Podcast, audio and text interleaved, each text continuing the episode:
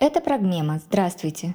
Сегодня мы представляем лекцию филолога, литературоведа, кандидата филологических наук, доцента Санкт-Петербургского государственного университета Ирины Эдуардовны Васильевой. Миф об изначальной любви.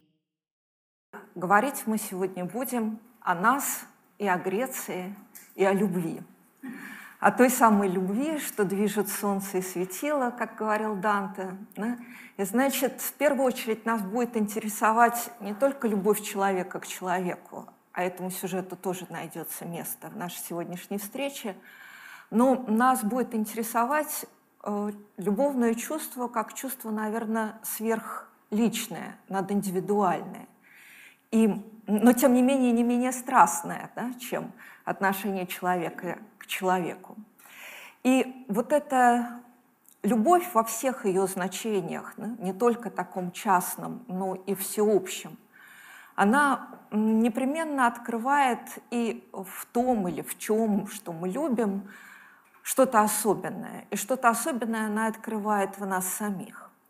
Когда мы говорим о глубоком эмоциональном чувстве, как чувстве таком сверхличном, то, наверное, в первую очередь имеется в виду э, то, что мы выбираем ценного в мире окружающем нас, да? на что в этом мире мы ориентируемся, к чему в этом мире мы привязываемся.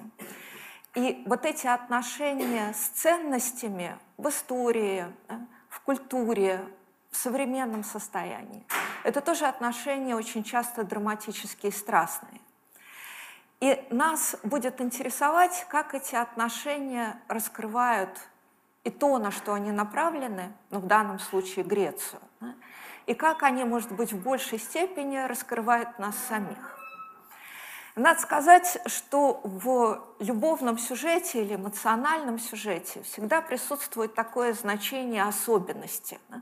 Наш избранник особенный, и мы для него особенные – вот эта тема особенности оформляет и сюжет частный, и сюжет сверхличный. В общем-то, и сами мы часто вне да, даже любовного сюжета думаем о себе где-то там, в глубине уж точно, как э, об особенных людях, не очень похожих на всех остальных. И вот эта особенность наша, которая отличает нас от всего прочего и от всех прочих, она может быть для нас наиболее ценна. И когда эти размышления об особенности переносятся с индивидуальной биографии, индивидуальной судьбы на судьбу уже такую всеобщую, судьбу эмоциональную, то они очень часто выражаются в тему э, исторического пути. Мы с вами знаем, что в XIX столетии этот, эта тема исторического пути России и особенности этого пути слагается в целый миф очень устойчивый. Как правило, ну, в таком широком сознании мы сейчас не говорим с вами о предыстории, которая всегда бывает да, в любой мифологеме. Но вот в таком классическом своем варианте этот миф, наверное, начинается с Александра Сергеевича Пушкина. И э, классическим текстом будет «Медный всадник», и неисповедимость этого российского пути выражена в знаменитых пушкинских строках «Куда ты скачешь, гордый конь, да, и где опустишь ты копыта». Тему э, неизведанности и при этом особенности этого пути поддерживает и следующий классический текст, следующее классическое имя. Это имя Николая Васильевича Гоголя. Это, конечно, знаменитый финал «Мертвых душ», где снова возникает эта тема и особого, и неизведанного русского пути. «Не так ли ты, Русь, что бойко необгонимая тройка несешься? Дымом дымится под тобой дорога, гремят мосты, все отстает и остается позади. Остановился пораженный Божьим чудом созерцатель, не молния ли это сброшенная с неба? Что значит это наводящий ужас движение? И что за неведомая сила заключена в всех неведомых светом конях? Эх, кони, кони, что за кони? Вихри ли сидят в ваших гривах? Чуткое ли ухо горит во всякой вашей жилке?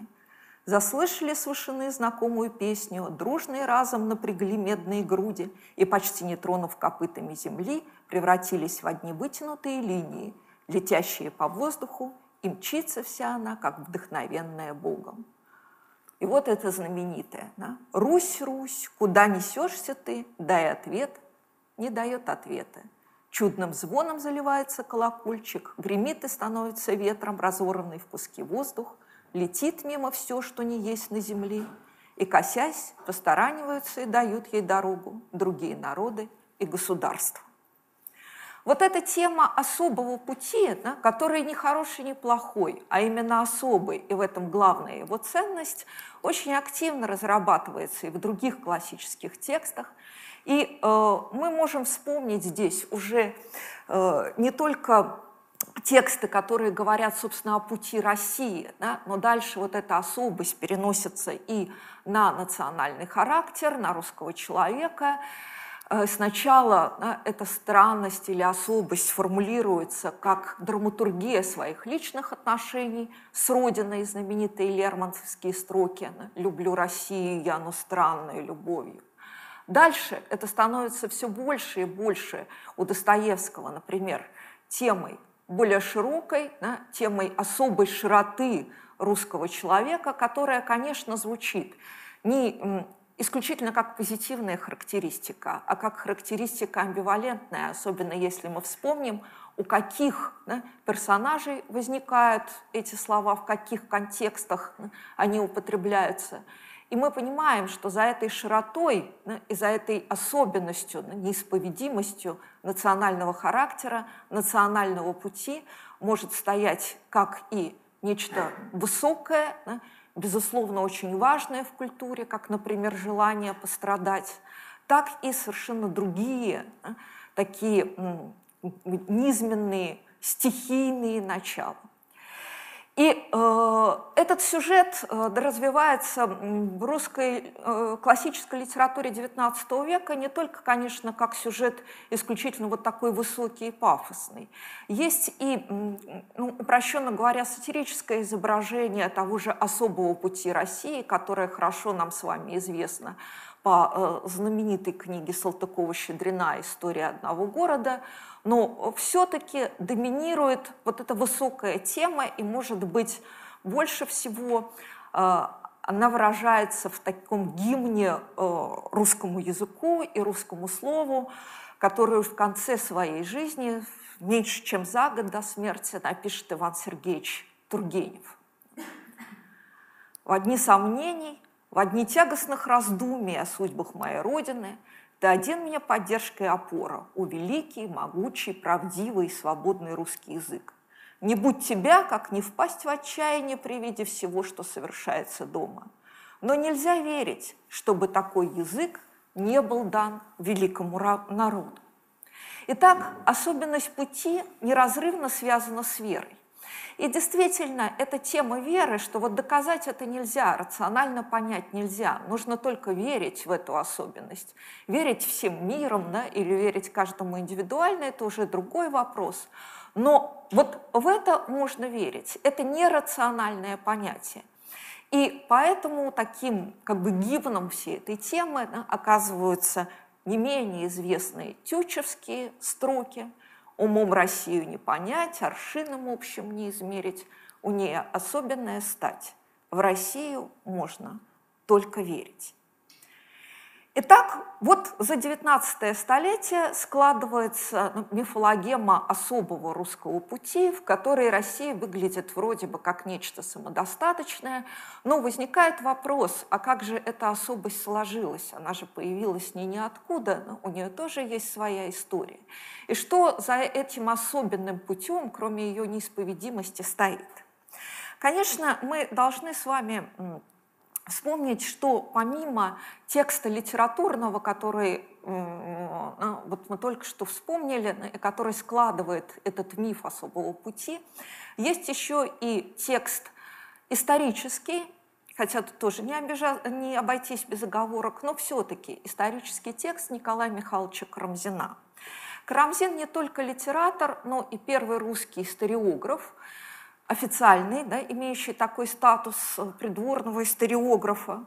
И мы с вами помним, что Николай Михайлович Карамзин э, после очень успешной литературной карьеры, можно сказать, на пике этой карьеры, на пике ее расцвета, удаляется от литературной деятельности и начинает заниматься сочинением исторического труда, истории государства российского. Этому посвящена очень значительная часть его жизни. Он начал работу по созданию истории государства российского в 1803 году, и только в 1816 выходит, ну сразу зато, первые а, восемь томов истории государства российского, а дальше, хотя э, они выходят очень большим для того времени тиражом, чуть ли не 3000 экземпляров, но дальше с девятого тома уже сразу же делается и второе издание. Да. То есть популярность этого труда была неимоверна. Карамзин писал его до конца жизни, и он открывал русскому читателю то, что было совсем неизвестно. Потому что э, примерно представляли и помнили себе 18 столетие представляли 17 век. Но что было до воцарения династии Романовых, ну, было, в общем, неизвестно. Это такое легендарное, очень мало знакомое прошлое. И Крамзин на основе летописных источников это прошлое широким да, слоям русского общества, фактически всем, кто умел читать. Если мы посмотрим на тиражи, то мы поймем, что история государства российского, видимо, была почти в каждой да, образованной семье. Ну, из таких э, семей это Петербурга и Москвы уж точно у всех. Итак, вот Карамзин открывает эту древнюю историю. Он не успел закончить свой труд, он э, остановился довел изложение до 1611-1612 годов, ну почти да, до 1613 до воцарения династии Романовых. И последний том, 12-томной Карамзинской истории, выйдет уже после его смерти, она будет подготовлен по э, его материалам. И фактически можно сказать, что для первой половины XIX столетия это такой бестселлер. Вот я говорила, в конце десятых выходит первый раз, да, первое издание истории государства российского, дальше почти сразу же второе. Конечно, когда появляется 12 том, то снова выходят все 12 томов, а потом уже в 13-е годы у знаменитого издателя такого Смердина дважды да, снова выходит история государства российского. В 40-е годы опять переиздается, в 50-е годы опять переиздается. То есть для того времени это ну, э, э, несопоставимый ни с чем масштаб. И следующая волна такого интереса к рамзинской истории, волна же переизданий, приходится уже на конец 90-х, э, на начало 900-х годов, то есть на рубеж 19 и 20 веков, где, опять-таки, история государства российского выходит ну, у всех да, таких, во всех значимых издательствах Э, той поры. И у Суворина, и у Морева, да, э, и у Евдокимова. То есть очень много изданий, казалось бы, это не должно быть рентабельным, тем не менее, да, это было рентабельно. Потому что этот интерес к истории, особенно вот какие-то пиковые, решающие моменты ну, в судьбе государства, он неизбежен. И э, что делает Карамзин? Карамзин не просто открывает неизвестную историю, но Карамзин, конечно, и ставит очень важные вопросы, без которых миф да, о судьбе России в XIX веке немыслим, и без которых невозможны размышления о том, что такое мы сами и кто мы, да, как мы можем себя прочитать как особенных или не особенных. Да. Вот кто мы для себя и в XX, и даже в XXI столетии. Как можно эти вопросы, ну так скажем, структурировать? Во-первых, это вопрос э, исторического самосознания. Это вопрос, от кого мы происходим в культурном смысле. Да? Кто мы вот не по генетическому только и кровному родству, а по культурному родству. Кто мы? Это вопрос э, самосознания ментального, да, так его назовем, или духовного – то есть кто мы по своему ценностному выбору? Да? Вопрос все-таки неравный вопросу культурному. Между этими двумя областями достаточно сложные, тоже порой драматические отношения. Но и, конечно, эти вопросы в изложении Карамзина связанные с вопросами биографического плана. Вот, а как этот выбор ментальный, как этот выбор культурный и отражается на нашей биографии и на биографии конкретных ну, русских правителей, конкретных людей, и как он эту биографию формирует, как он этой биографией подготавливается. Таким образом, как бы все сливается, все соединяется в человеке. И в этом человеке далеко не все в то же время будет объяснимо. И вот эта э, ну, невозможность объяснить в человеке все до конца, невозможность все до конца понять, очень э, ярко коррелирует с настроениями уже XIX столетия. О, извините, начала 20-го столетия. Поэтому имя Карамзина, его исторический труд, может быть, да, для нашей культурной истории станут важнее, чем труд, собственно, литературный. И в усадьбе Карамзинской ему поставлен памятник именно как создателю истории государства российского. Ну вот наступает новое столетие, новый век, 20 и он приносит свои значения – в, этот, э, в эту мифологему исторического особого пути России. И здесь главными плюсами или главными вот такими началами в оформлении этого пути будет э, мотив Запада и мотив Востока. Безусловно, эти мотивы не рождаются в э, начале XX века. Об этом много споров, начиная с Петровской эпохи. Но и Запад, и Восток – мыслятся в культуре этого времени в первую очередь не как э, начало, связанное с рациональным выбором, с тем или иным типом культуры, административного устройства, чего угодно. А это начало мистические, которое заложено в программу русского пути и очень многое в нем определяет. В таком ключе трактует тему Запада и Востока знаменитый текст Андрея Белого «Петербург». И об этом же, да, о мистических основаниях западного и восточного начала э, будет говорить и Александр Блок во всей своей лирике, и, может быть, в одном из самых знаменитых текстов для этой темы Запада и Востока в э, стихотворении «Скифы». Это стихотворение написано в 1918 году, мы отпраздновали уже его столетие, оно было написано в начале года. И для Блока этот мистический скифский путь трактуется не просто как путь особый там, для России, но это путь особый и для э, цивилизации в целом.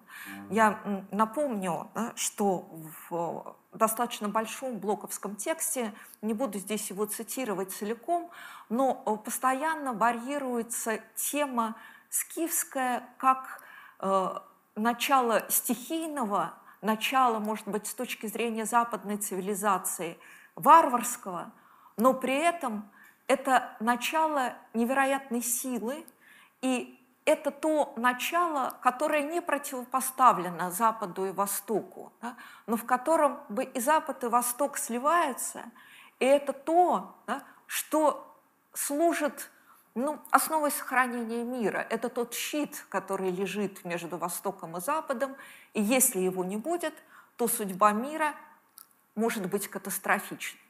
То есть это западное и восточное начало в трактовке Серебряного века предстает как такая смесь, грозящая культурным взрывом и цивилизационным взрывом, но при этом это смесь, которая дает энергию жизни, и без этого взрыва, без этой энергии, может быть, продолжение жизни и немыслимо.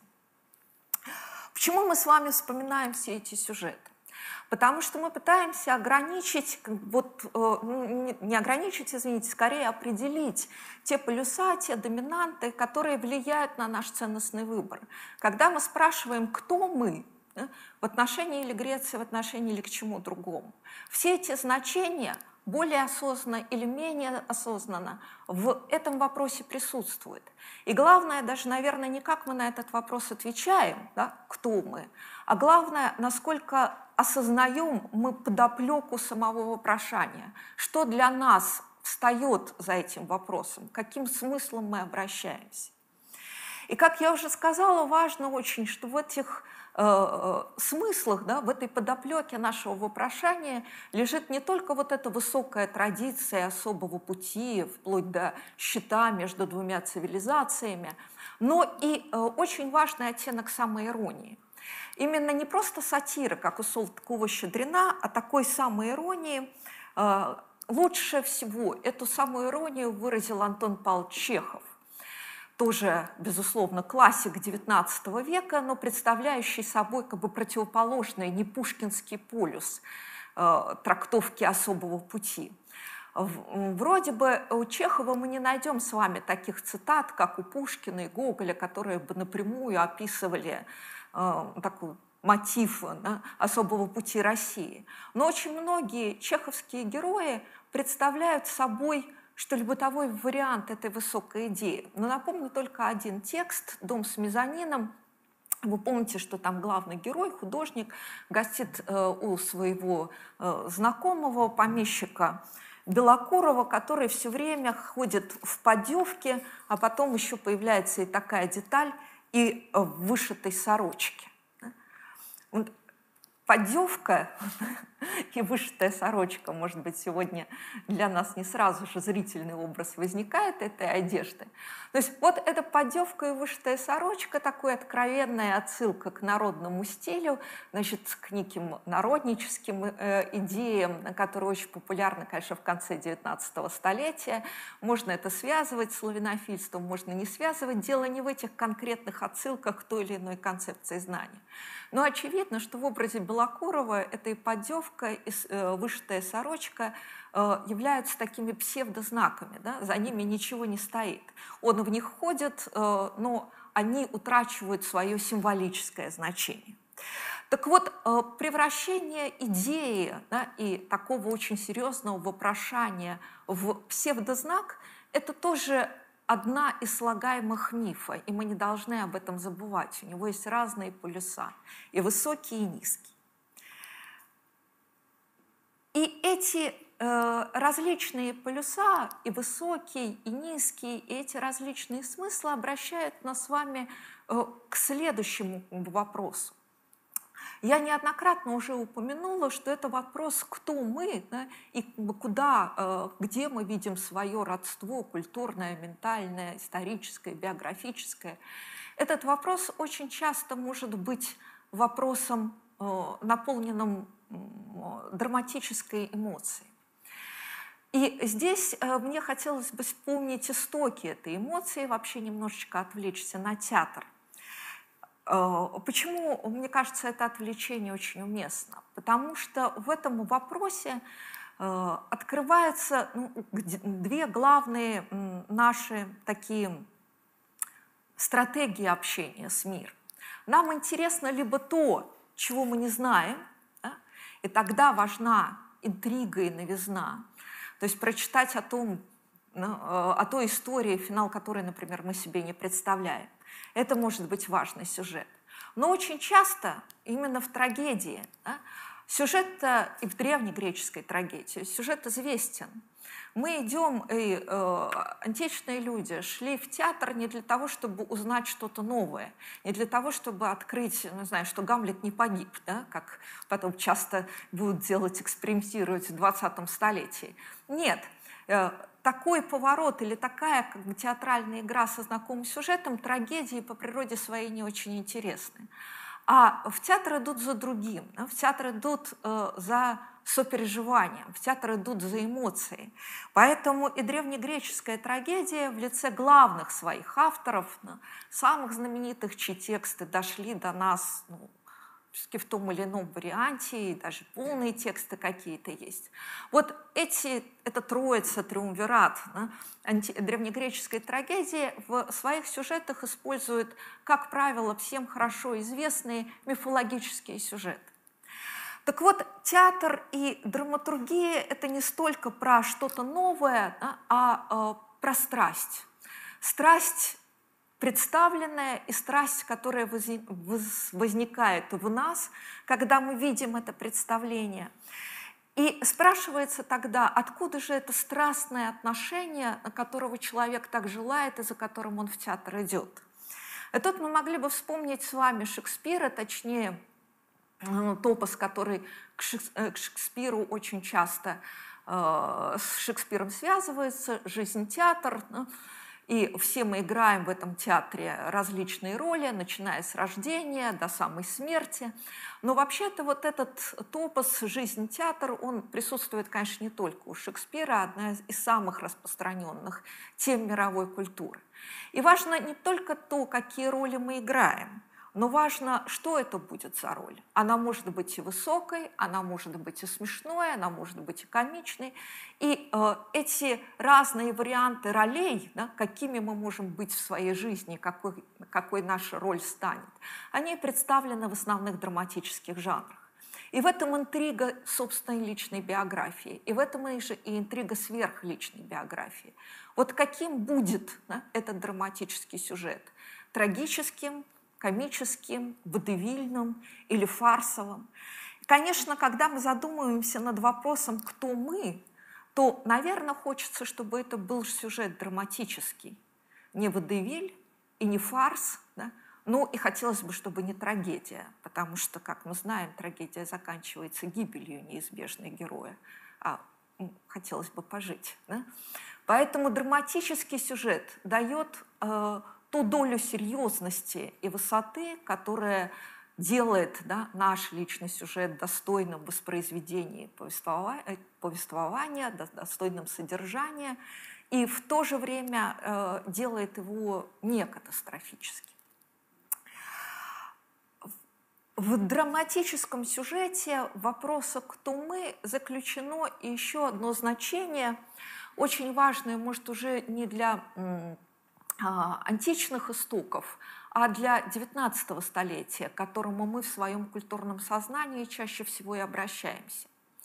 А именно, драматический сюжет не всегда сюжет зрелищный и, э, может быть, даже и сюжетом будничным, что продемонстрирует нам, скажем, драматургия Островского или того же самого Чехова. Но XIX э, век э, поймет, что вот в этой будничности в ежедневном следовании, например, самому себе, да, выбранным раз и навсегда принципом, без аудитории и без зрителя, и состоит, заключается, может быть, самый высокий героизм. Потому что просто быть ярким ну, в короткий промежуток и при большом скоплении народа, но очень трудно быть достойным драматического сюжета наедине с собой. А вопрос «кто мы?» – это вопрос во многом внутренний. Очень часто, когда он оказывается вопросом публичным, то он перерастает или обрастает да, ненужными такими смыслами. Так вот, вопрос «кто мы?» вопрос драматический и в том плане, что это вопрос будничный, да, но вопрос, требующий от нас такого будничного героизма. Как же этот сюжет складывается в нашем сознании, что на него влияет на таком сверхличном смысле. Мы вспомнили с вами уже Карамзина и сказали, что Карамзин открыл э, русскому человеку, русскому образованному обществу ту историю, о которой мало в начале XIX столетия подозревали. Но если говорить уже о таких доминантных значениях, формирующих вопрос «кто мы?», то, конечно, Карамзин открыл повесть временных лет, пересказав ее, и э, снова как бы в новом свете открыл вопрос о выборе национальной религии. И здесь дело не в том, насколько Карамзин достоверно эту историю рассказал, и можно ли верить летописи. Вообще вопрос достоверности факта – это вопрос очень много обсуждаемый в XIX столетии, вопрос непростой. Потому что, э, а что нам дает да, вот это фактическое знание? Ну, сегодня мы хорошо знаем по историческим сочинениям, что и до официального такого принятия христианства не только язычество существовало на Руси, были и мусульмане, были иудеи, все это обсуждалось, но Карамзин пишет, э, собственно, не про факт, да, не про то, как оно было, а Карамзин пишет про то, как это важно было увидеть и запечатлеть в сознании. Создается посредством истории государства российского во многом, да, не только этим текстом, но и во многом, вот это э, бытующее в XIX столетии мифологема православного мира, которая очень отличается от предыдущей традиции. И по-новому начинает звучать то, что хорошо было известно, что такое это орфодоксия, да? Что это не просто правильное учение, правильное докса, правильное мнение, но это то, что было как бы, и правильно выбрано. Мы с вами помним, что в повести временных лет этот сюжет о выборе веры представлен не, как, не только как состязание различных вер, но самое главное, как выбор иррациональный и в значительной степени эстетический.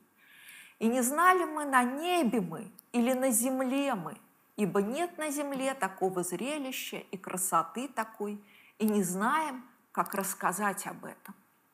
Вот на то, что увидели послы Византийской церкви, и что оказывается решающим аргументом.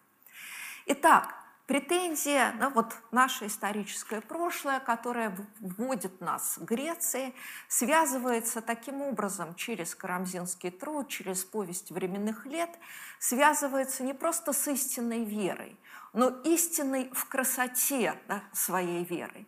И это значение Греции как начало истинного из начала, и э, начало э, аккумулирующего в себе красоту очень важно будет для построения э, итогового мифа.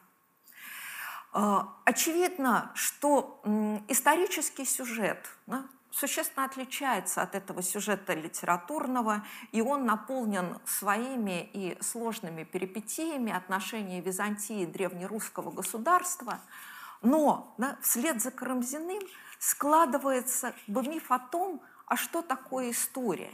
И этот миф для XIX столетия будет очень-очень важен. Вспомним, например, Льва Николаевича Толстого, который думал, когда раздумывал о том, как написать историю наполеоновских войн, историю 12 года, апеллировал к своему опыту преподавания в Яснополянской школе и размышлял над той проблемой, с которой он в этой Яснополянской школе сталкивается. Он учил крестьянских детишек, как мы с вами знаем, разным основам разных наук, и все было ничего, а хуже всего отношения складывались с историей. Спрашивается, почему? Ну, вот не слушали, было неинтересно, не запоминали.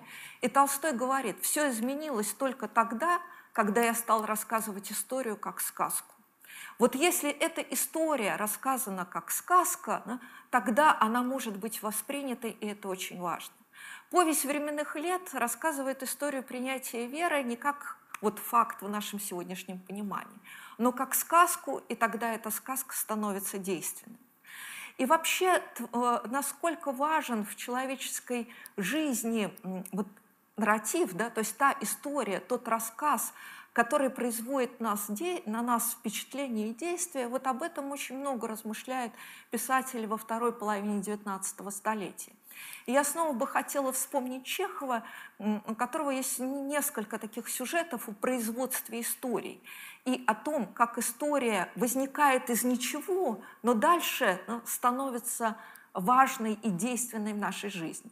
Короленко вспоминал, что он как-то пришел к Чехову, они разговорились, и Чехов говорит ему, знаете, как я пишу свои маленькие рассказы? Ну вот, он оглянул стол, взял в руки первую попавшуюся на глаза вещь. Это оказалась пепельница. Поставив ее передо мной, он сказал, хотите, завтра будет рассказ. Заглавие – пепельница. Факта нет, да? а рассказ есть, и есть какой-то сюжет. Или другая история да, о том же Чехове, что достоверно, а что недостоверно. «Зачем это писать?» – говорил Чехов Куприну, что кто-то сел на подводную лодку и поехал к Северному полюсу искать какого-то примирения с людьми, а в это время его возлюбленная с драматическим воплем бросается с колокольни. Все это неправда. В действительности этого не бывает. Надо писать просто. О том, как Петр Семенович женился на Марии Ивановне. Вот и все. И друзья э, неоднократно вспоминали, что если у Чехова не отбирать бы его рукописи, то тогда он э, в своем рассказе оставит только, что они были молоды, влюбились, женились и были несчастливы. На что Чехов отвечал, послушайте, но ведь так же оно и есть на самом деле. Конечно, вот э, были молоды, влюбились, женились и были несчастные, часто так и есть на самом деле. Но это не то, как бы, о чем хочется прочитать, а хочется прочитать о том, как может быть красиво. И в этом, разни... Э, в этом различии да, того, как есть на самом деле, и как хочется видеть, и есть различие истории как факта и истории как мифа. Для греческого сюжета, еще раз скажу, это различие чрезвычайно важно. Итак, что же дала нам Греция вот в, этом, в этой части своей мифологической истории? Не только возможность, прочитанная нами, да, как красивой истории принятия веры, но, э, принятия веры, но, конечно, еще и книжную культуру, которая тоже э, очень часто предстает как история не только знания, но история красоты. Мы с вами э, много помним в древнем периоде нашей истории знаменитых греков. Это и э, Феофан грек, да, росписи которого сохранились в церкви на Ильине, улице в Новгороде. Это и э, Дионисий, это и Максим Грек, не только живописец, но, можно сказать, один из э, ученых, что ли, да, для того времени в истории древнерусской культуры. Например, Максим Грек пытался еще в конце, считайте, 15-го, начале 16 века создать русское стихосложение по образцу греческого. Очень много в разных да, областях знания трудившийся, ну, в современном нашем понимании много трактатов написавший. Это и, конечно, братья Лихуды, ну, уже люди совершенно другой эпохи, ну, а, одни из основателей славяно-грецко-латинской академии, преподаватели этого высшего учебного заведения. И с их именами связано развитие такого систематического знания и образования в современном уже нашем понимании в России. Вот все эти имена мы помним, они входят даже в школьные учебники, и эта часть книжной культуры, безусловно, в составе греческого мифа присутствует. Но все-таки, наверное, важнее э, каких-то конкретных вот таких фактов исторических, связанных с деятельностью э, древних живописцев и книжников, то, что генерируется в качестве мифа, да, уже не только в русском, но и в европейском сознании. И тут надо вспомнить Иоанна Готфрида Гердера, да, очень влиятельного мыслителя для эпохи нового времени, то есть для эпохи XIX и XX веков. Что им было сделано? Именно с его именем мы связываем вот эту формулу «Греция – колыбель европейской культуры». Он эту формулу создал, он ее обосновал в своем многотомном философском труде. Дальше э, культурологическая концепция Гердера подвергнется, конечно, на протяжении 19 и тем более 20 столетия различным трансформациям, но Греция – это уже не только а, там, например, э, начало веры, о чем мы с вами говорили для вас, но Греция – это источник европейской культуры, да? источник вот этот. И этот миф о Греции как источнике культуры будет разрабатываться с конца XVIII столетия до середины XX века. И мы можем сказать, что такая финальная точка этого мифа связана с Эрнстом Робертом Курциусом, чрезвычайно популярным э, мыслителем да, и филологом в западноевропейской традиции, чуть меньше до некоторого времени известного у нас. Что сделал Курциус? Он написал книгу, в которой он показал, что э, европейская культура современная, то есть вот э, э, уже и нашего времени, которая на памяти человека ну тогда 20-го столетия. Но вот эта европейская культура связана с Грецией не только на уровне мифа, а она связана на уровне языка. Курциус показал, что в словесных формулах, которые мы встречаем в античности, что эти словесные формулы живут и в Возрождении, и в Средневековье, и живут в новое время, что таким образом на уровне того, как мы говорим, пишем, мыслим, эти связь не прерывается. Конечно, работа Курциуса имела гигантское значение. Вот эти формулы, они называются топусами, это тоже греческое слово, демонстрировали непосредственную преемственность культуры от античности до наших дней. И мы на самом деле эти топусы тоже с вами хорошо знаем. Опять-таки адресуюсь буквально к школьной программе «Пушкинское стихотворение «Орион».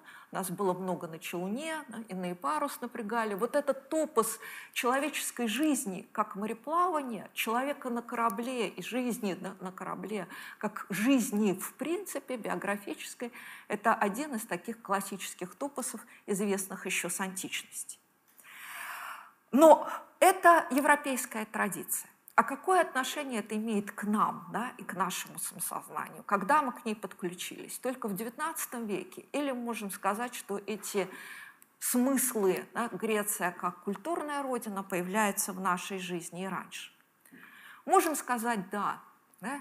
И здесь мы должны вспомнить Софью Фоминишну, как ее называл Василий Осипович Ключевский, Софью Фоминишну Палеолог, да? Жену Ивана III, того самого Ивана III, который собиратель земель русских уже в рамках московского государства, при котором был построен каменный московский Кремль, при котором был да, э, создан судебник, свод российских законов, в общем, при котором возникает государственность отечественная, связанная с нами вот буквальной такой преемственностью. Софья Палеолог была второй женой Ивана III. Это ее реконструкция ее внешнего облика, уже сделанная в нашем столетии. И эта э, женщина примечательной совершенно судьбы, напомню себе эту, э, позволю себе напомнить в двух словах эту судьбу, она того заслуживает. Софья Палеолог – племянница последнего византийского императора Константина IX, того самого Константина IX, при котором происходит падение Константинополя в 1453 году. Он захвачен, Константинополь захвачен Мехмедом II, и Константин IX из всей этой семьи палеологов гибнет судя по всему, при да, вот этом взятии Константинополя. Его братья, например, были взяты в плен и остались живы и даже более-менее благополучно дальше существовали. Им были выделены да, э, ну, большие земли, возможность э, жить. Они не в тюрьме, не в застенках, не в темнице. Но закончили свои дни. Это тоже важно для общего греческого мифа. Ну, вот а судьба Константина по некоторым источникам считается неизвестным. Кто-то из историков все-таки думает, что да, он погиб. Э, есть миф, что он остался в стенах Константинополя или Византии, и вот произойдет возрождение Византийской империи, когда Константин выйдет из этих стен. Софья племянница. Как вы видите по датам ее жизни, она рождается уже после этой Константинопольской катастрофы, да, через два года после. И э, ее отец Фома, палеолог, поэтому она Фоминишна да, в нашей интерпретации, ее отец Фома палеолог, он э, царь Морейского княжества. Что такое это Морейское княжество или Морейское царство, точнее? Это современный Пелопоннес, да? потому что Византия к моменту своего падения уже разделена да, на разные части. И вот э, он Морейский царь, и он бежит, естественно, после Э, падения Константинополя и растущего как лавина захвата э, византийских территорий османами, турками-османами, он бежит сначала на Корфу со своей семьей, потом бежит в Италию, и для того, чтобы найти прибежище у э, римского папы, он переходит в католичество. И Софья изначально рождена была Зоей, и со, имя Софья она получает в католичестве. Вся семья переходит в католичество, э, э, Фома быстро достаточно умирает, мать тоже, дети Софья и ее братья остаются сиротами, и они воспитываются при дворе Папы Римского. Там она себе живет неплохо, в общем, не очень богато, но и неплохо. Есть письма, свидетельства, которые содержат даже точные данные, сколько денег выделялось на содержание да, ее двора, и там оплачивалось не только учитель, врач, да, но и прислуга, и лошади. В общем, скромная, но вполне достойного царского звания э, жизнь. А, и э, дальше возникает этот проект. Выдать ее замуж за Ивана Третьего. Это не первый да, такой династический проект, до этого было несколько иных, они по разным причинам не состоялись. Конечно, этот брак с Иваном Третьим мыслится как брак политический. И каждая из сторон, папа с одной стороны, да, э, московское государство со своей стороны, э, преследует свои цели. И вообще-то от этого брака, кроме политических вот таких результатов, никто особенно ничего не ждет, но жизнь распорядилась по-своему, и как раз политические результаты не были достигнуты, а один из этих проектов это была уния, ну, то есть, ну, грубо говоря, согласие такое между католичеством и православием. Вот этого не произошло, а, а э, в человеческом смысле, видимо, брак был удачный. У нее с Иваном Третьим было 9 человек детей – достаточно много, но судьба ее при московском дворе будет наполнена драматизмом. К ней относились очень по-разному. В первую очередь э, потому, что она и черна лицом, Хотя, например, итальянские источники отмечают необыкновенную белизну ее кожи. Это про разницу представлений. Для наших же отечественных московских бояр она черна лицом. И э, главное, она по нравам своим дикая и, видимо, с недобрым чем-то связана. Ее даже считают чернокнижницей. И э, в качестве аргумента, что вот выражит и выражит по-недоброму, э, отмечают следующее, что и ведет ты себя странно, и нравов наших не знает, и за столом не как добрые люди руками пищу ест, а адским трезубцем в нее тычет. Да? То есть умела пользоваться вилкой, видимо, и эту вилку с собой привезла, что для э, значит, трав московского двора было крайне-крайне странно. Но да, а, важно, что именно эта замечательная дама, Софья Палеолог, в корне меняет всю атмосферу и ритуал московской жизни.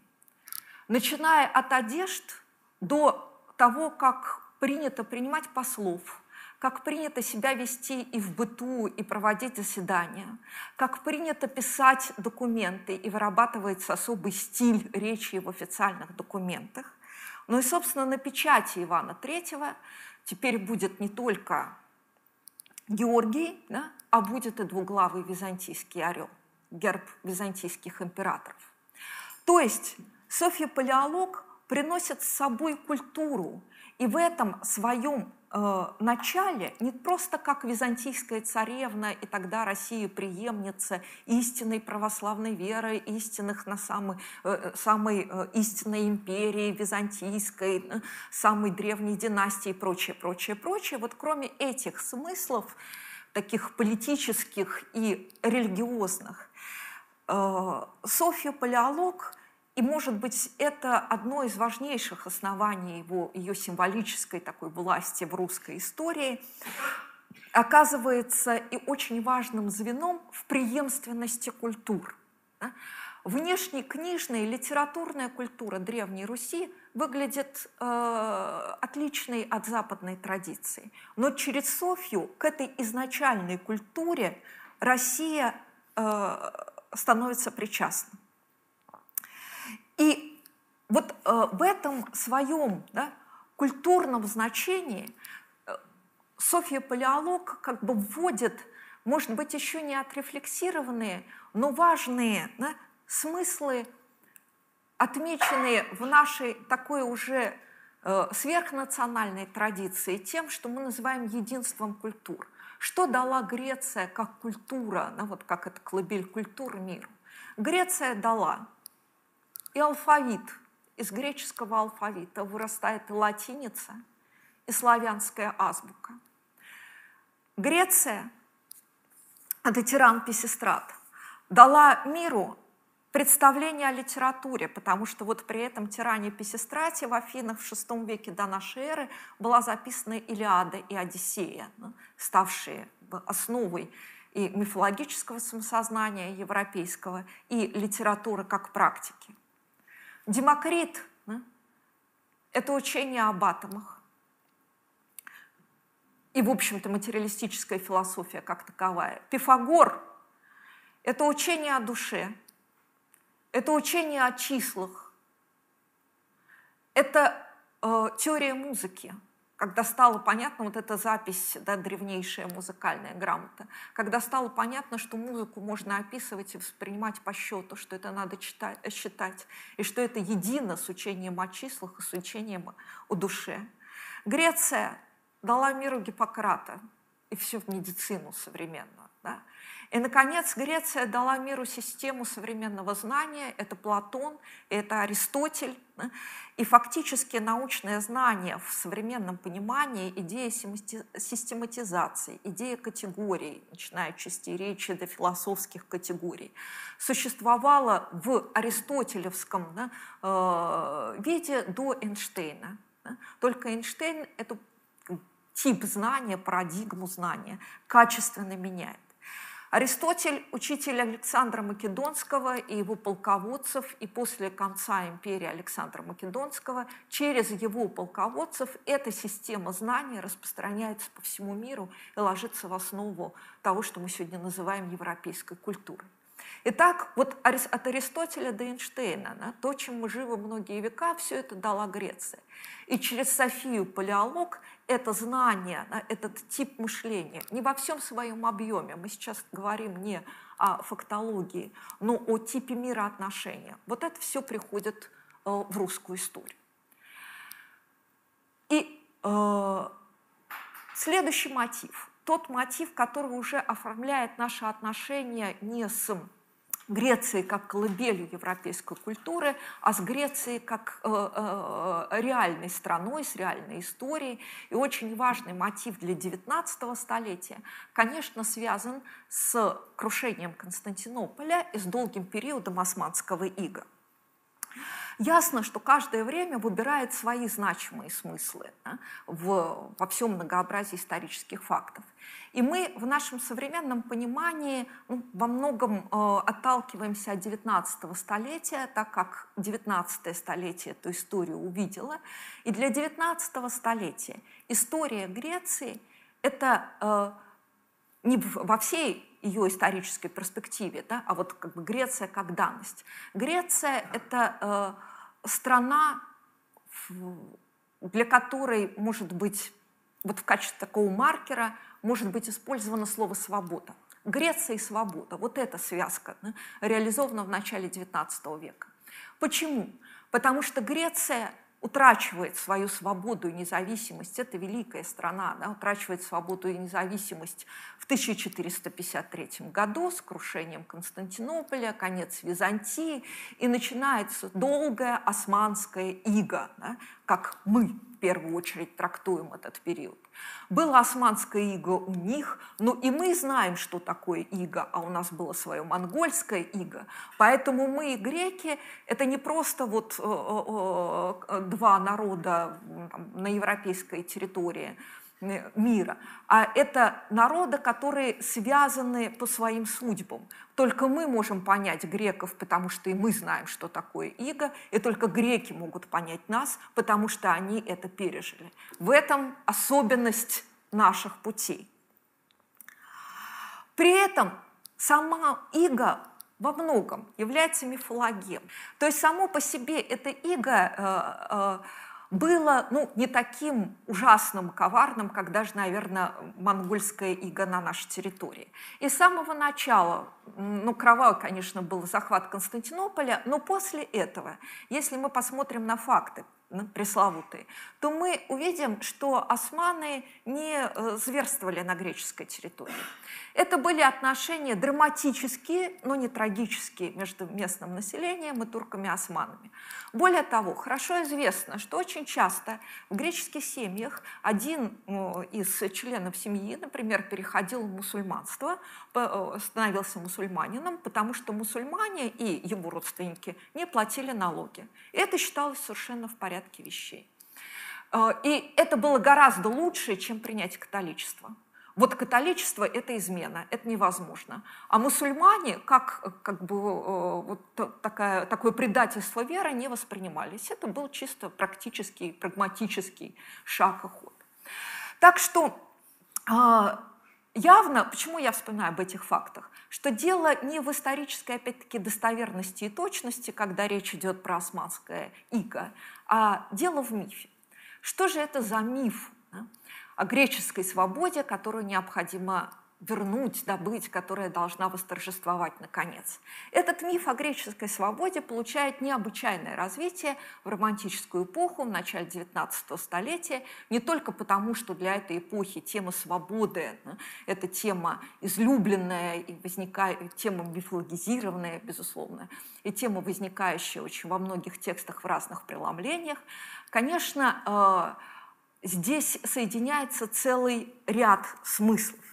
Для начала XIX века Греция в таком литературном сознании э, это место идиллическое. Вот, например, фрагмент из стихотворения батюшкова Таврида. «Друг милый, ангел мой, Сокроемся туда, где волны кроткие Тавриду омывают, И фебовы лучи с любовью озаряют Им древней Греции священные места. Мы там, отверженные роком, Равны несчастью, любовью равны, Под небом сладостным полуденной страны Забудем слезы лить о жребии жестоком, Забудем имена фортуны и частей. В прохладе ясеней шумящих над луками, где кони дикие стремятся табунами, на шум студенных струй, кипящих под землей, где путник с радостью от зноя отдыхает под говором древес, пустынных птиц и вод, там-там нас хижина простая ожидает, домашний ключ, цветы и сельский огород. Вот перед нами типичное идиллическое пространство, которое очевидно, не имеет да, своей целью изображение реального пейзажа. Но такое восприятие греческого мира, да, как мира идиллии, гармонии и природной, и эмоциональной, психологической, да, всякой. Вот эта абсолютная гармония очень характерна для э, начала XIX столетия.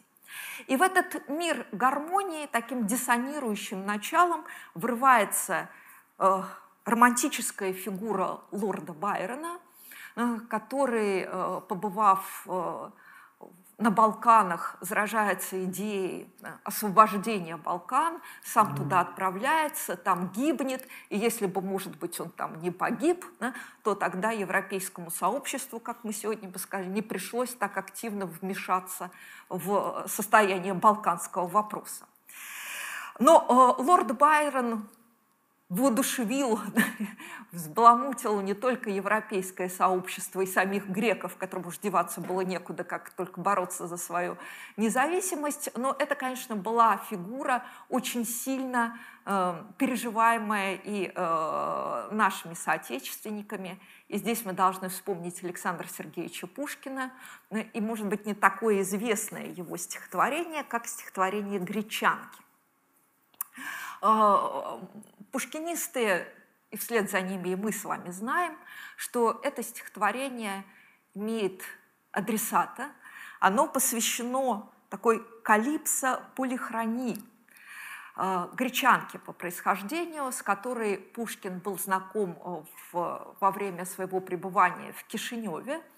Э, о том, кто такая Калипсо Полихрони, мы с вами чуть позже еще скажем – но для Пушкина эта женщина в первую очередь как бы, представляет да, собою вот какое-то такое рукопожатия до Байрона. Да?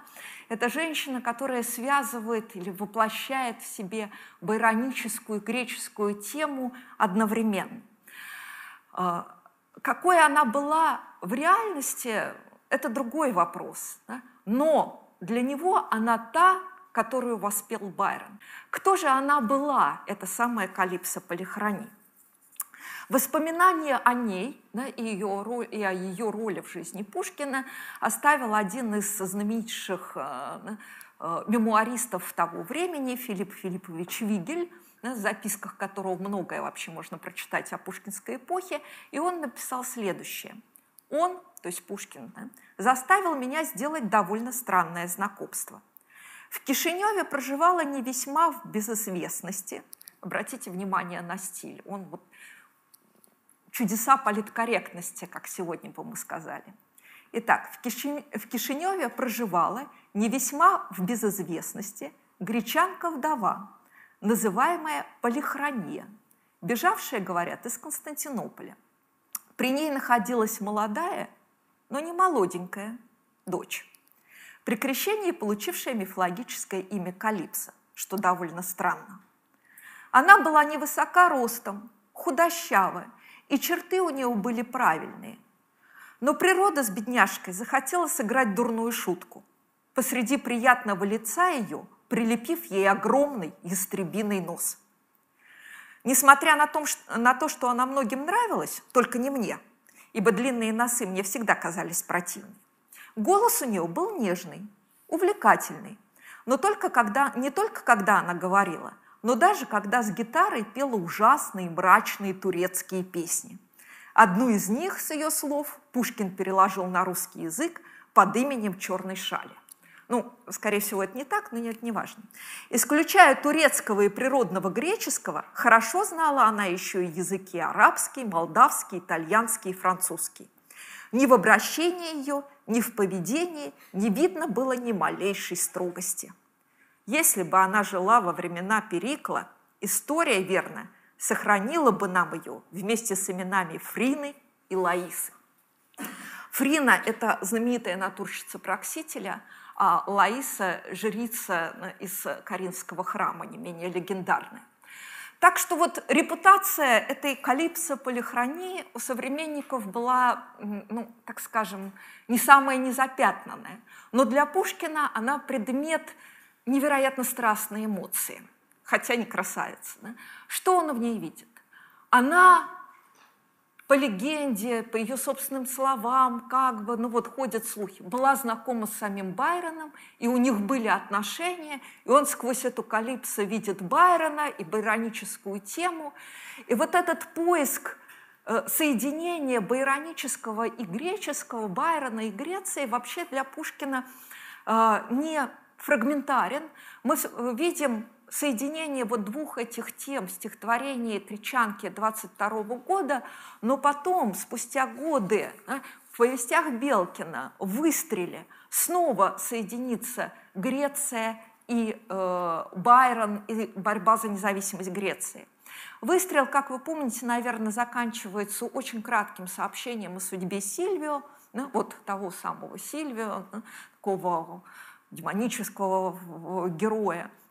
Вот этот Сильвио сказывают во время возмущения Александра и Псиланти предводительствовал отрядом этеристов и был убит в сражении под Скулянами. Сегодня без специального комментария нам э, как бы, это ни о чем не говорит. Да? Ну, был где-то там, где эти скуляны, во-первых. Кто такой этот Александр Эпсиланти? Ну, видимо, где-то погиб. Но если мы с вами посмотрим комментарий, то мы, э, для нас с вами станет очевидно, что Александр Апсиланти и Сильвия напрямую опять связаны с байронической темой. А, Байрон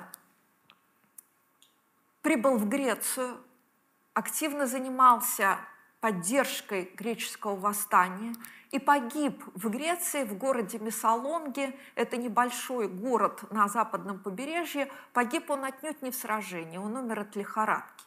Тем не менее, вот эта фигура Байрона и его значение в культуре того времени, конечно, сыграли невероятную роль для греческого освободительного движения. И в результате Байрон присутствует, неважно от того, был он фактически рядом или нет, но имя Байрона постоянно в этом освободительном движении присутствует наравне с именами других национальных греческих героев. А другой национальный герой Греции – это Александр Ипсиланти, о коем, говорит Пушкин, выстреле. Э, кто он такой? Генерал-майор русской армии, участник наполеоновских войн, личный адъютант Александра I, потерял руку в сражении под Дрезденом да, во время наполеоновских войн. Этот Александр Эпсиланти из семьи фонариотов, то есть очень известной такой константинопольской греческой родовитой фамилии. И когда начинается вот, возбужденное Байроном отчасти это все греческое движение, он по предложению Э, Каподистри, о нем мы еще тоже с вами скажем, соглашается возглавить общество такое филики ретерия, то есть дружеское общество, ну, по сути, тайное общество сторонников независимости Греции. И именно он с отрядом единомышленников, не очень большим, в Молдавии современным переходит через пруд, и начинается с его вот этого действия, начинается борьба за независимость Греции. Россия по своему обещанию не вмешивается, но на одном берегу стоят русские, и среди них непосредственный начальник Пушкина. И все это происходит в 21 году, когда Пушкин в Кишиневе. Нет свидетельств, был ли Пушкин на этом берегу среди волнующейся и глубоко сочувствующей публики. Но его непосредственный начальник точно там был и наблюдал за сражением. А вот на другом берегу это сражение – знаменитая ну, под предводительством Александра Ипсиланти. И вот в этом сражении погибает Сильвио. Значит, вся эта история уже тогда выглядит для нас иначе. Судьба самого Ипсиланти э, трагична. Э, первое сражение заканчивается победой, дальше идет череда неудач, и он прорывается в Грецию через э, с севера, да, из Молдавии через австрийскую границу, э, планирует это сделать, австрийцы берут его в плен, он надолго попадает в заключение, и там условия, видимо, были очень тяжелые, сейчас, извините, да? и там он теряет э, здоровье свое, и в 27 году, что тоже очень любопытно, он будет освобожден. Но мы понимаем, 27 год, это кто уже в России правит? Он будет освобожден по личному ходатайству Николая I. Вот вам и тиран. Да. А Александр, на помощь которого сам Александр I наш, да, на помощь которого Александр Эпсиланти очень и очень надеялся, он для него ничего не сделает. И после освобождения вскоре, буквально через несколько там, месяцев, Апсилантия умрет. То, что он узнает последнее перед смертью, ну, вот по преданию, что Каподистрия, его друг и тот, кто его как бы благословил на начало освободительного движения. Каподистри едет в Грецию, чтобы стать первым греческим президентом, а брат Александра Епсиланти будет возгла... Дмитрий будет возглавлять греческую армию, и когда Каподистри сообщит этому брату Дмитрию о смерти Александра, то из 7 тысяч, то есть очень самая большая армия, из 7 тысяч э, винтовок будет дан залп в честь Александра Эпсиланти. Его прах спустя время да, будет перевезен в Грецию и покоится у храма на Марсовом поле в Афинах. Иоаннис Каподистрия тоже очень важный человек в русской истории, а не только греческой.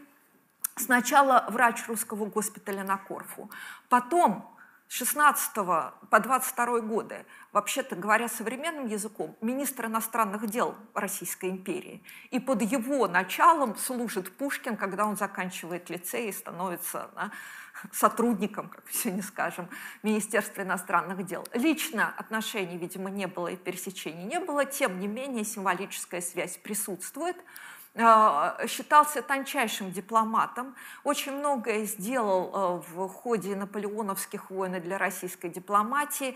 Э, после, в конце э, десятых годов, в начале 20-х попадает в опалу, потому что он был не согласен с политикой Александра после заключения Священного Союза. Неоднозначное у него достаточно было отношение к греческому освободительному движению, но, тем не менее, греки видят его своим лидером, и в силу того, что он принадлежал к очень Э, известной семье, и потому что он был человеком невероятно образованным. И вот он в 27 году едет в Грецию, то есть почти тогда, когда уже борьба за освобождение Греции э, закончена, Греция на пороге своей независимости, он становится первым президентом Греции и проводит, как бы мы сегодня с вами сказали, демократические или цивилизованные, цивилизационные реформы. Одна из этих реформ – это, например, э, внедрение в Грецию картофеля потому что было очень бедно и очень голодно, и есть было нечего, надо было как-то накормить население. Греки картошку сажать не хотели, и категорически отказывались, и Каподистрия сделал следующее. Он э, вокруг склада с картофелем поставил охрану и назначил очень высокую цену за покупку. И тогда они сказали, о, видимо, это такая ценная вещь, надо как-нибудь украсть а охранникам было дано распоряжение, чтобы воровству не препятствовали. Таким образом, чрезвычайно ценный э, продукт картофель был растащен и сейчас является одним из главных сельскохозяйственных продуктов Греции. Но закончил Каподистрий плохо, потому что его э, реформы, конечно, многим не нравились, и он вообще-то не представлял, с, какой, с каким чудовищным варварством он столкнется – назначенная уже к этому времени Гердером колыбелью европейской культуры, Греция представляла собой совсем да, нецивилизованное пространство. И Каподистрий был убит жесточайшим образом в 1931 году на пороге церкви. Был убит сторонниками противоположной партии. И после Каподистрия, тем не менее, дело его будет отчасти продолжено первым королем Греции, э, воспитанником Шеллинга, э, королем Аттоном I. Вот это если про историю. Да? Итак, для первой половины XIX столетия и для пушкинского сюжета в частности, этот греческий миф да, обогащается темой свободы, темой Байрона. Это не просто идиллическое пространство, но это те смыслы, в которых очень-очень многое переплетается. Как же все это жило потом? Конечно, все это никуда не уходило, а получает свое развитие уже не только как сюжет вот такой литературный, а как такой сюжет, где литературное или культурное соединяется ну, с этническим, я бы сказала. И тут надо вспомнить Николая Федоровича Щербину, человека из совершенно иной среды, чем Пушкин или чем Патюшков. Он из таганрогских греков – там он много времени пробыл, то есть из тех мест, где существовали э, и в XIX столетии очень, и существуют до сих пор обширные греческие поселения. Его мать гречанка, а отец малорос – и вот этот Николай Федорович Щербина, не говоривший никогда по-гречески, мать ему пела да, греческие песни, а он учил греческий в гимназии и учил древнегреческий, тем не менее да, был проникнут такой генетической любовью Греции. И в конце 40-х, в начале 50-х появляются его так называемые греческие стихотворения, которые потом выйдут отдельной книгой и которые заслужат очень высокие оценки э, со стороны критиков, даже Александра Васильевича Дружинина, критика очень пристрастного и к эстетической стороне дела. Что э, Щербина привносит в греческую тему? Я уже не буду цитировать текст, потому что у нас немного времени. Но для Щербины Греция это и красота, помните, мы говорили об этом. Это мир невероятной красоты, но и мир, который не может не восприниматься трагически. То есть красивое и грустное, трагическое неразрывно соединяется в его лирике. И вот так эта греческая тема чуть ностальгически, чуть э, э как бы по-иному все-таки начинает звучать в середине XIX столетия. И э, отчасти это связано с образом Щербины, человека популярного невероятно в петербургских салонах, но прославившегося не только этими греческими стихотворениями, но, например, такими текстами, э, э, выходящими за пределы греческой тематики, но сохраняющими значение и красоты, и э, такой особой грусти по утраченному миру.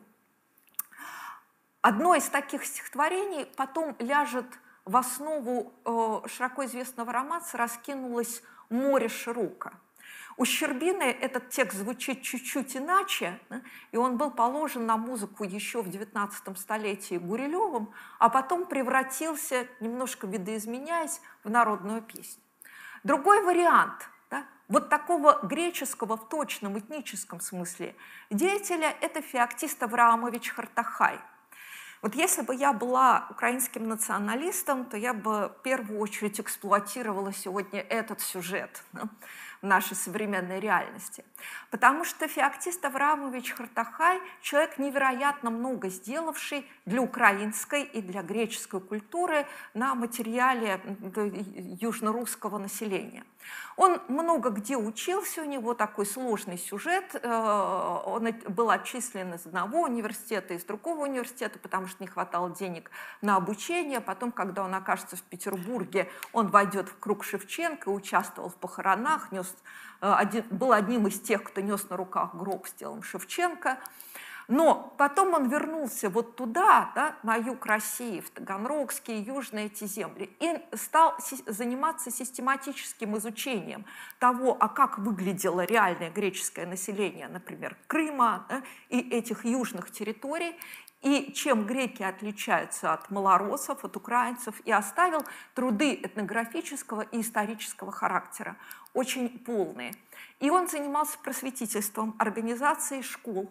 И в одной из таких греческих школ в Таганроге в первый раз в первый класс пойдет Антон Павлович Чехов. Он проучится там всего год, после этого его родитель скажет «нет, лучше мы пойдем в гимназию, потому что эта греческая школа далека была от идеалов образования. Тем не менее, любопытный факт. Реальные греческие э, Э, ну, вот такие этнические да, греческие сюжеты будут характерны для истории уже 20-го столетия, когда очень недолгое время, в первой половине да, 20 века, то есть в конце 20-х, начало 30-х годов, сталинская национальная политика будет э, проходить со знаком плюс, а не минус. А именно она будет э, заключаться в развитии да, малых народов, в создании языка, да, диалектов малых народов, и таким человеком, который будет создавать литературу на греческом диалекте, на этих южных территориях, будет Григорий Антонович Костоправ. Он будет и переводить э, с русского на греческий, с украинского на новогреческий.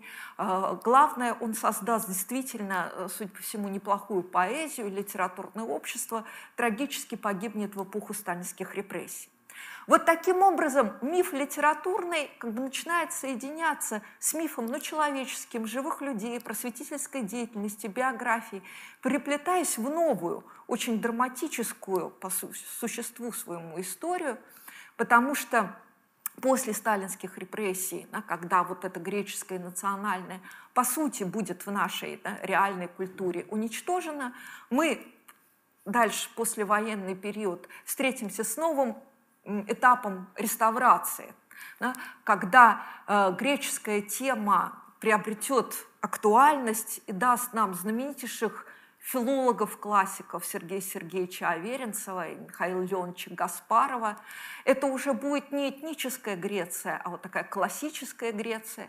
Но потом и интерес к живым реальным грекам, живущим сегодня среди нас – снова возникнет, и там будут работать экспедиции на этих территориях Санкт-Петербургского университета, пока опять не возникнет катастрофа да, уже последних лет, и эта экспедиционная деятельность с нашей стороны, очевидно, будет прекращена. То есть Жизнь этого драматического сюжета все время развивается, развивается и наполняется новыми смыслами.